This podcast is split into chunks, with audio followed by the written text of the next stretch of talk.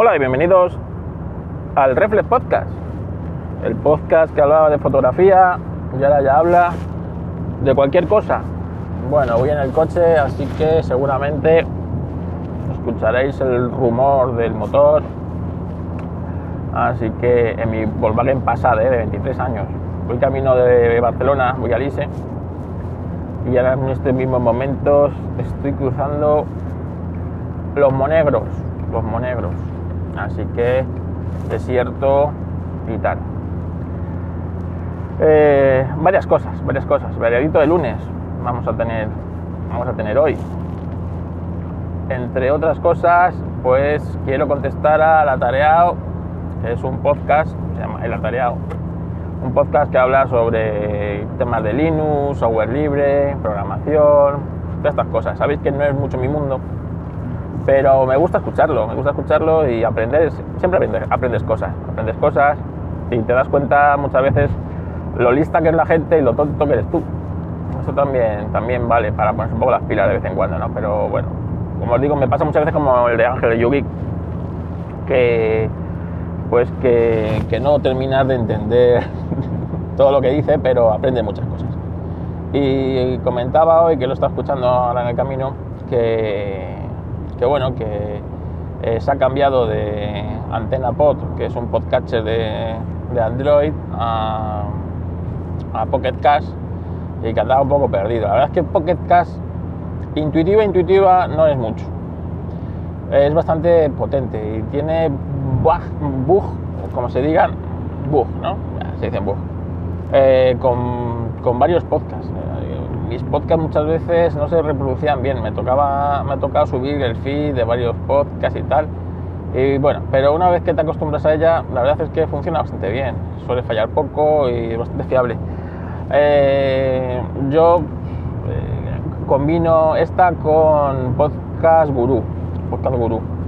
Eh, yo escucho podcast principalmente de tecnología, de motor, de historia y de emprendimiento y cosas de estas personales y tal, no sé qué, así que eh, lo divido. El Pocket Cast tengo cosas de tecnología y cosas de emprendimiento y en el podcast uh, Guru pues tengo el podcast del motor y podcast de historia y estas cosas. Entonces, bueno, ahí voy alternando. Eh, ¿Con cuál me quedo? Hombre, me quedo con Pocket Cast porque es multiplataforma y si mañana me voy a, a iOS no tengo que pasar la travesía del desierto que fue dejar Overcast para meterme en, en Pocket Cast, ¿no? Así que eso está bien. Pero bueno, yo ya más o menos me he hecho a la aplicación y la verdad es que como todo en la vida, cuando te has acostumbrado durante muchos años a cómo funciona un software, pues luego cambiar cuesta mucho, ¿no? Se lo comentaba a Majosan, que estaba ahora un rato con él, ya que hemos comido juntos y tal, eh, que me comentaba que, que por qué todos los profesionales de, del sector de, pues eso, de diseño, de imagen y tal, acabábamos en Adobe. Y es que es el estándar. Es decir, a ti cuando te pasan un, un proyecto de, yo qué sé, de diseño, te lo pasan en Illustrator. Cuando te pasan un, algo de fotografía, te lo suelen pasar en Photoshop. Y es que es, es, el, es el estándar. ¿Por qué? Principalmente porque llevan más años que la tos, estos de Adobe, en esto de, en esto. Por lo tanto, sus productos han sido usados o son usados desde hace más de 30 años. ¿Son los mejores productos? No, no son los mejores productos. ¿Hay productos equiparables, iguales, mejores y mucho más baratos? Los hay. Los hay. Pero la gente aprende en Photoshop, aprende en Illustrator, aprenden y o aprendemos. Y luego nos cuesta mucho el abandonar, abandonar Adobe. A mí me pasa, por ejemplo, pues con muchos productos, ¿no? Photoshop. Eh, Pixelmator o Affinity son tan potentes como Photoshop, lo son incluso hacen cosas mucho mejor a veces y cosas eh, mejores y mejor diseñados. Pero es que yo llevo 30 años trabajando en Photoshop, por lo tanto al final siempre voy a morir a Photoshop. Esto es así, es así, es lamentable pero es así. Así que con eso pues, pues pasa lo mismo. Más cosas os tengo que contar. Ayer, por ejemplo, mira, ayer, ayer bajaba yo con pistón a comer a casa de mi cuñada. Mi cuñada vive como a 3 kilómetros de donde, donde vivo yo. y, y bajaba con pistón andando y, y había un señor que eh, tenía la rueda, la rueda de la, tenía una moto, baja no sé qué moto era, no, no, no sé, ahora mismo no sabía identificar si era una, una Yamaha SR, no sé, no sé, era una moto así un poco insultamillas, que sabéis que de motos no, no, no, no me va mucho. Y, estaba la rueda pinchada y el hombre estaba intentando ahí quitar el tapón de la válvula y estaba como gripado, no salía, no podía, el hombre no podía, estaba ahí sufriendo para, para poder hinchar la rueda y, y ir a casa o ir a la gasolinera. Y, y, dije, bueno, no te preocupes. Y abrí, yo llevaba la, la riñonera, ¿sabes? Que en mi pueblo los que vamos con riñoneras y esas cosas no, nos miran mal, ¿sabes? ¿sabes? Somos como, como paletos, ¿no? Como, como pobres, como pobres. Llevamos toda nuestra vida en la riñonera. Y le digo, espérame, tranquilo, que, que yo tengo la solución, ¿sabes? Que soy, que soy prepper, que soy prepper. Y saqué la Lederman. Y la Lederman, la que no conozcáis, es esta multiherramienta que entre otras cosas se convierte en un alicate ni siquiera era la, era la Lederman, era una copia de la Lederman. La, la Lederman yo la tengo por casa, ¿sabes? Tengo una copia que costó 7-8 euros, china, que no es ni por asomo la, la calidad de una Lederman, ¿no? Pero oye, me saca del apuro, eh, si la pierdo no me supone ningún, ningún disgusto y la verdad es que pues, te soluciona el problema. Total, que que saqué la Lederman y la puse en modo alicate. Y con eso agarré la válvula y hostia, sí estaba dura, ¿eh? estaba dura. Y, la logramos quitar, porque además era una válvula de aluminio, que habían metido ahí.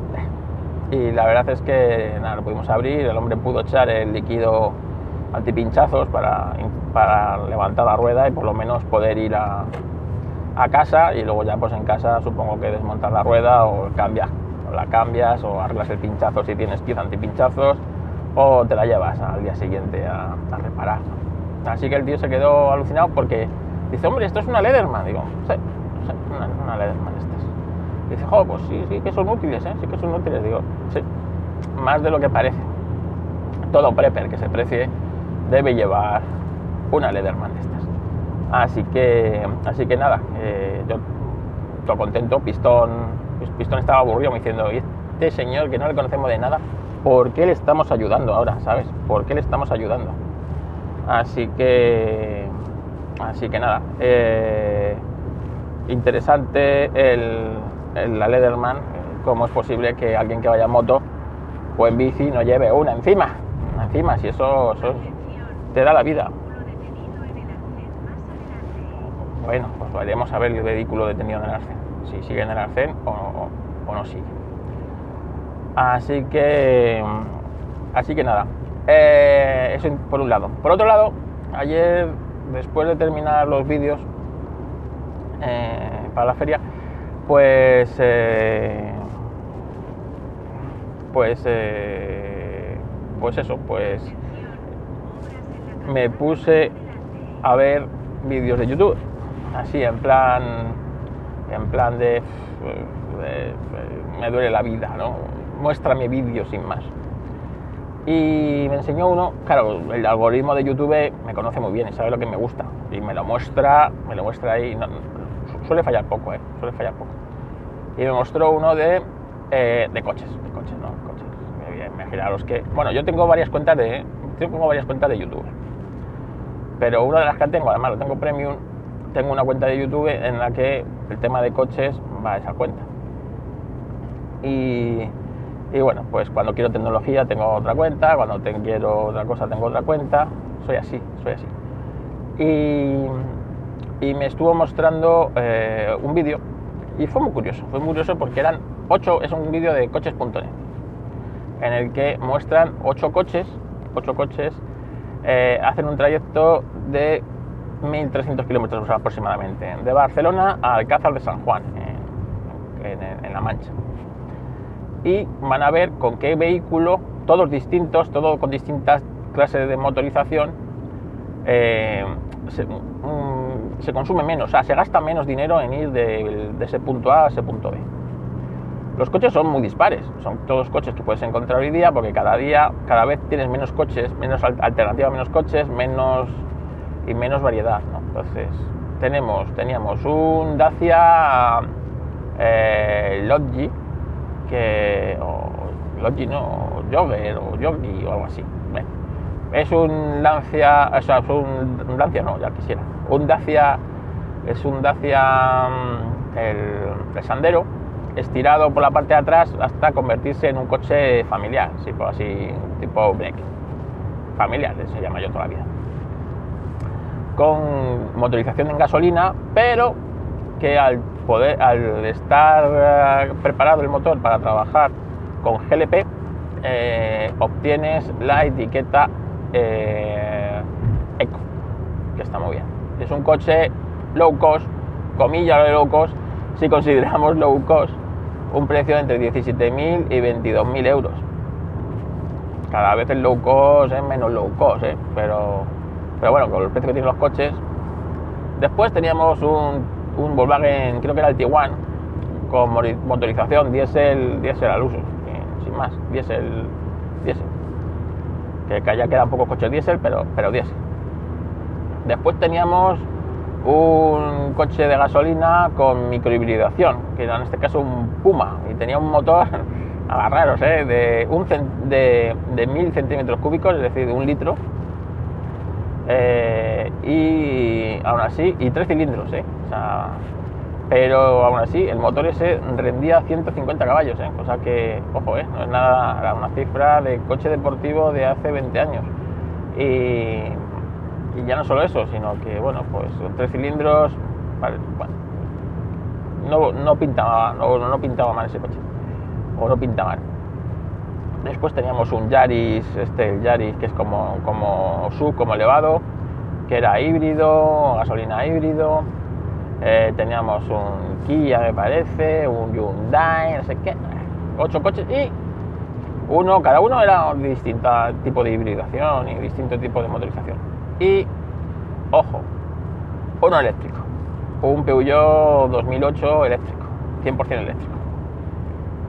Bueno, pues eh, después de que te expliquen muy bien en el vídeo pues las características de cada coche, cómo, cómo es en cada coche, puntos fuertes y puntos débiles, por ejemplo, ¿no? Pues puntos fuertes del coche diésel, todos conocemos, ¿no? Que, que echas gasoil te olvidas y bueno, pues eh, el, el Dacia, pues que bueno, que los acabados no están a la altura de los otros, pero que no están nada mal y que, oye, que, oye, que, se va bastante bien en ese coche, etcétera, etcétera, etcétera. Bueno, conclusiones. ¿Cuál creéis que fue el que menos costó desplazarse del punto A a ese punto B? Es decir, ir de vuelta, eh, tal. El Dacia. El Dacia, al usar eh, GLP, gas licuado de petróleo, lo hizo en, eh, con em, con 70 euros. 70 euros. Después, muy cerquita de él, el Volkswagen Tiguan, el diésel, 74, 75 euros de diésel. Y después, el Puma, el Puma, ¿eh? gasolina, uno, lo que pasa que decían que en el momento que sacaba de su hábitat, que es pues, un poco autopista, velocidad legal, bastante ciudad, ¿no? El tema de la microhibridación y tal, pero en el momento que le metías en carretera convencional y tenías que jugar con la caja cambios y pues adelantar, etcétera, etcétera, etcétera, pues que claro, los consumos se, disparaban y se iban un poco de madre. Es normal, porque es un coche que no está pensado para eso. Así cada uno iba un poco más, un poco más, un poco más, hasta el más caro. ¿Cuál os imagináis que es el más caro? El eléctrico. El eléctrico que costó 131 euros, creo que era el viaje en eléctrico, en, eh, lo que se gastaron en combustible eléctrico, en electricidad, en todos los kilovatios hora que tuvieron que meterle al coche ese para llegar. Lo que no me enteré muy bien fue la, cantidad de paradas que tuvieron que hacer, porque ese coche pues, a 250 kilómetros así tendría que parar a repostar. Y pues parar media hora por lo menos a repostar. ¿eh? Así que, ojo, ¿eh? el eléctrico, el más caro de todos. Es que manda huevos. ¿eh? Es que manda huevos. Y que luego vengan aquí los gurús eléctricos a venderte que lo, barato que es el coche eléctrico. Si le robas la electricidad al vecino, si, claro, te pones placas solares y te has gastado una hueva en placas solares y tal, y lo vas amortizando, ¿sabes? Pero si tienes que recargarlo al precio que está la luz, o tienes que ir de cargador en cargador de carretera, que es lo suyo, porque el coche se mueve, ¿sabes? El coche está hecho para moverse. O sea, que es que yo la verdad es que cada día alucino más cómo nos están metiendo con calzador esto del coche eléctrico. Que no es ni normal, que no es una transición natural. Es como si, imaginaros, cuando hace 20 años eh, la transición que hubo, bueno, 20 años más, casi 30 años, ¿no? A partir del 96, 97, eh, empezaron a popularizarse las cámaras digitales. El que quería una cámara de fotos se compraba una, una Canon Prima, cosas, una cámara de estas compactas analógicas y le metías un carretito. Y, bueno, pues una, una, Canon Prima que no hacía malas mm, muy malas fotos, no te ibas a una a una, porque había reflex de carrete y había cámaras de carrete muy caras, pero vamos, imagínate, te ibas a, te comprabas una Canon Prima y bueno, pues, pues imaginaros que por lo que sea prohíben el que se usen las cámaras analógicas porque contamina mucho revelar los carretes, ¿vale? Contamina mucho revelar los carretes y prohíben y te, y obligan a comprarte una cámara digital de la época. Claro, las cámaras digitales de la época que tenían pues unas autonomías, o sea, unas autonomías, unas definiciones lamentables, costaban la hueva y, una resolución de y unos era todo era todo mal, era todo feo. Pues la gente que hubiera dicho, anda ya, pues no me dejas hacer fotos, pues no hago fotos. Ahí os den. No me pienso gastar la hueva en esta puta mierda. Pero no. Fue una un cambio de, tecnología pues, progresivo y palatino. Cada vez las cámaras fueron a más, fueron con mejores eh, prestaciones, menos dinero y la gente veía mucho más atractivo el tener que cambiar su cámara por una digital. Es más, como os digo, una Canon Prima te costaba 100 pavos. Y luego los carretes, lo que te gastas en revelar el carrete. Cada vez que revelabas un carrete de 24 fotos, se te iban 2.000 pelas, o sea, 12, 14 euros se te iban, ¿vale? y de repente, pues la gente se, se compraba cámaras compactas que costaban 300, 400, 500 euros, que hacían fotos mucho peores ¿eh? de las que hacían las analógicas en aquella época, pero la gente empezó a adoptar la tecnología, la tecnología fue evolucionando y de repente desaparecen de forma natural las analógicas y quedan reducidas a un nicho de mercado, pues como fotografía instantánea, fotografía, pues lo típico, ¿no? Cuando los fotógrafos queremos pues, divertirnos o queremos, pues utilizamos este tipo de fotografía. Bueno, pues, pues no, pues, pues eh, en vez de tener una evolución natural de una tecnología, un tránsito, pues no, te están imponiendo que adoptes tecnologías que todavía no están maduras, cuando todavía no hay infraestructura para ello, ni estamos... Y esto yo huele a desastre, desastre, desastre. O sea, yo cada día lo veo más claro, o sea, pero, pero oye, ¿quién soy yo? Que apenas llego a fin de mes. El son mes que llego. Porque este de enero, que tiene 84 días por lo menos, ni llego a fin de mes. O sea, que imaginaros. Así que, no sé, un poco o sea, me llevó cierta sorpresa, ¿no? De que el coche eléctrico fuera el, más caro, el que más costaba, el que peor viajabas en él y encima de la manera más cara. Claro, te quedaba el consuelo de que por lo menos he sido ecológico, ¿sabes? He sido ecológico, no sé. Yo es que... en fin. Bueno, que hoy he visto que me ha contestado eh, Rafa de, de Leña el Mono, eh, del dropshipping, el dropshipping, sí, hijo, sí, el dropshipping que hace lo de Apple. Es una vergüenza, es una vergüenza. Lo de Apple es la decadencia más absoluta de una empresa. Una empresa que además es que no tiene, ¿sabes? No tiene sustituto. Cuando la monarquía cae en decadencia, normalmente se sustituye la monarquía por, por una, una república. Ha pasado siempre. O hay una guerra y al rey muerto, rey puesto. Pero, pero, pero, pero, esto de Apple, claro, es que en muchos aspectos no tiene, no tiene competencia, que eso es un problema para el usuario. Claro, para Apple es maravilloso, porque puede hacer cualquier mierda que la gente se la va a comprar, ¿sabes? Así que nada, yo por ejemplo, el,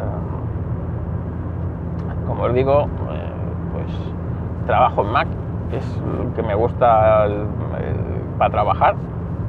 Y la verdad es que soy bastante productivo en Mac, pero porque llevo mucho tiempo. Me costaría mucho cambiarme a Windows o cambiarme a Linux. Posiblemente me cambiaría antes a Linux que a Windows, pero, pero, pero bueno, me jodería porque yo soy maquero por el Mac, no por el iPhone, ni por el iPad, ni por el reloj, ni por ninguna otra chorrada. Pero es que ves la decadencia de la compañía esta y, y es, es difícil, ¿eh? Para un maquero, para, para una persona que ha estado tan metido dentro del mundo Apple, que ha evangelizado a bastante gente ¿no? en su momento. Cuando, cuando, mira, el otro día vi a, otro vídeo ¿no? que me recomendó YouTube, aquí estuve viendo el de, bueno, la verdad que sí que quedó al canal, el de Nat, Nat Gentile. Es un- pues si no lo conocéis, pues es un tío que se dedica a hablar bastante de tecnología. Bueno, bastante, de tecnología. Muchos, muchos teclados, él hace muchos teclados, hace ordenadores eh, custom para, para mucha gente. Y el otro día se compró de segunda mano un iMac G3 eh, como el que yo tenía. Como yo tenía, lo que pasa que el mío era verde, era verde. La verdad es que me trajo muchos recuerdos ¿no? de, ese ordenador. Pero tú ves el diseño, tú ves toda la experiencia que era tener ese ordenador, la caja, o sea, es que tenía hasta la caja original, ¿sabes? La caja original. Y de repente recordé cuando yo me compré ese Mac con todo, o sea, no os podéis imaginar el esfuerzo que supuso para mí comprarme el G3. Era una época de mi vida oscura, muy oscura. Había salido de una relación muy larga con una, chica que yo la quería pues, arrabiar y bueno, pues eh, terminó esa relación y yo estaba bastante hundido.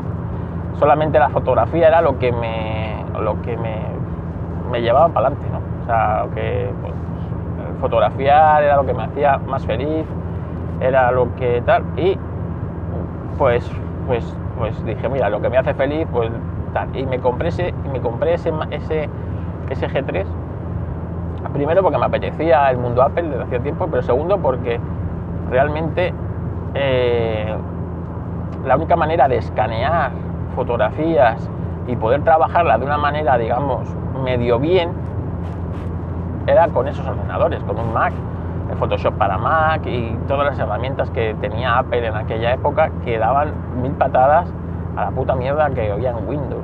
Y recuerdo, recuerdo, recuerdo cómo esa ilusión, esa caja, ¿no? El otro día al ver el vídeo de, de, de Gentil, recordé muchas cosas que se me habían olvidado y joder, se me levantó una sonrisilla, ¿no? Bueno, pues claro, vas a, entras en ese, en ese mundo de Mac en aquella época donde todos los Mac éramos switchers y te ayudaban en la comunidad, la comunidad te ayudaba y te comprabas una revista que se llamaba Mark World y te enterabas de las... Claro, en aquella época, estamos hablando de épocas en los que los foros todavía eran algo primitivo, en el que eh, te comunicabas por IRC, en el que el Messenger todavía funcionaba, ¿no? No sé. Y tú, eh, además, eras, eras una puta minoría, pero muy minoría, eh, porque había muy pocos maqueros, ¿no? Eran muy pocos maqueros y los que había nos gustaba enseñar, ¿no? Era como, como cuando eres de un sitio, ¿no? Eres de, eres un pueblo y te juntas con otro que es de tu pueblo, hostias. ¿sabes? Imagínate, eres de un pueblo y te ves en París con uno de tu, de, tu mismo pueblo. Tela, ¿no? Pues esto es igual, esto es igual. Entonces era, era muy especial. Y recordar esa Apple, ver cómo esa Apple creció, cómo esa Apple sacaba cada producto que sacaba, superaba al otro, era mejor y incluso los antiguos, ¿no? Porque ese, ese, ese, ese iMac G3 tuvo varias evoluciones del sistema operativo y la verdad es que cada sistema operativo funcionaba mejor que el anterior en, ese equipo, ¿no? ¿Eh? Y es, que era, era realmente me hizo recordar muy buenos tiempos de Apple, no como la de Apple ahora que cualquiera le dice que anda, vente a Apple, ¿no? Eh, mira, si puedes evitarlo, evítalo. Sigue con Windows porque esto es la puta misma mierda, pero encima caro, ¿sabes? O sea, encima, encima mucho más caro. O sea, que, quédate como estás, anda, que por lo menos puedes meter una tarjeta gráfica y, yo qué sé, y, disimular que, que funciona mal, ¿sabes? Que aquí ni siquiera lo podemos disimular. En fin, bueno, pues yo creo que no os voy a dar mucha más la chapa. Espero que se pueda escuchar bien este podcast, que con el ruido del coche y tal, pues eh, seguro que se escucha, se escucha fatal. Gracias por escuchar el Reflex Podcast y bueno, mañana si puedo grabar desde la feria y a ver si veo cosas interesantes y bonitas y os las puedo contar. Venga, un saludo. Adeu, que ya estoy entrando en Cataluña.